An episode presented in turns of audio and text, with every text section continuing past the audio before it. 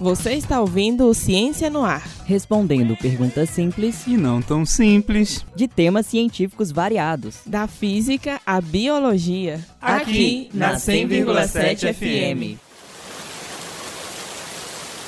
Hum, que cheirinho de terra molhada, de chuva. Eu adoro isso. É agradável, né? Esse cheiro de chuva é, na verdade, produzido por uma bactéria. Bactéria? Como assim? Sim, quando você diz que sente cheiro de terra molhada, na verdade você está sentindo um cheiro de uma molécula sendo criada por um certo tipo de bactéria. Vários animais são sensíveis a esse cheiro, mas os seres humanos são extremamente sensíveis a ele. Nossa, que legal. Mas isso só acontece quando chove? Vou te explicar o que acontece. A molécula responsável pelo cheiro de chuva é chamada geosmin, e a bactéria que a produz é o Streptomyces. Esta bactéria está presente na maioria dos solos saudáveis e é usada na produção de alguns tipos de antibióticos. O que acontece é que quando as gotas de chuva caem na terra, elas fazem com que moléculas de geosmin sejam lançadas ao ar e levadas pelo vento.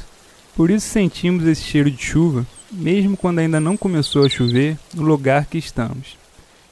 Ah, que legal. Mas eu posso reproduzir isso em casa? Você pode, num quintal com terra boa para plantio e com auxílio de uma mangueira. Gente, acabei de pesquisar aqui, olha que interessante. Esse odor tem sido estudado por cientistas e até por fabricantes de perfume. Já pensou você cheirar como a chuva? Eu acho que seria bom. Pois é, na década de 60, o geosmin já era capturado para ser vendido como essência na Índia. Agora ele está se tornando mais comum como ingrediente de perfume. Já os cientistas estudam como o geosmin é liberado pela chuva e transportado pelo ar, já que isso pode ajudar a explicar como pegamos algumas doenças que vêm do solo. Que bacana! É muito legal saber a origem desse cheirinho de terra molhada. Você acabou de ouvir mais um Ciência no Ar.